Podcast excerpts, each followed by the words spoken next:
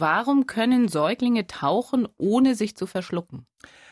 Vereinfacht könnte man sagen, weil sie das im Bauch der Mutter, wo sie im Fruchtwasser geschwommen sind, erstmal so gelernt haben. Also Säuglinge haben noch einen angeborenen Tauchreflex, so heißt er. Also älteren Kindern muss man, wenn sie tauchen, erstmal erklären, haltet die Luft an. Das müssen sie ganz bewusst tun.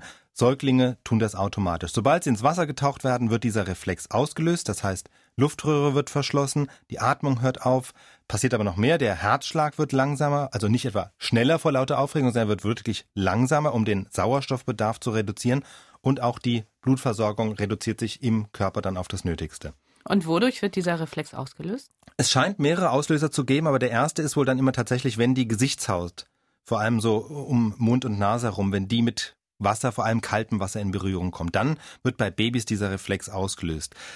Man kann es als ein Relikt ansehen aus der Zeit eben, als sie noch im Bauch der Mutter waren. Da ist es ja so, die Babys werden einerseits mit Sauerstoff über die Nabelschnur versorgt, aber in den letzten Schwangerschaftswochen üben sie auch schon ein bisschen das Atmen, was sie dann eben einfach können müssen, wenn sie aus dem Bauch rauskommen.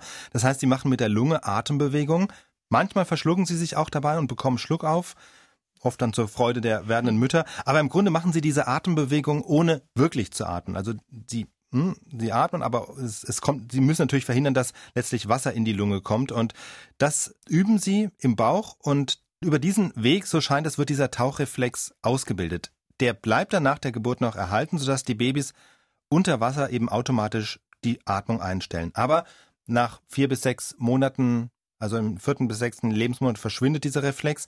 Er schafft aber eben die Voraussetzung für das sogenannte Babyschwimmen, was ja von vielen propagiert wird, oder auch für die sogenannte sanfte Geburt. Also wo man ja auch nicht will, dass die Babys sich verschlucken, wenn sie unter Wasser dann geboren werden. Mhm.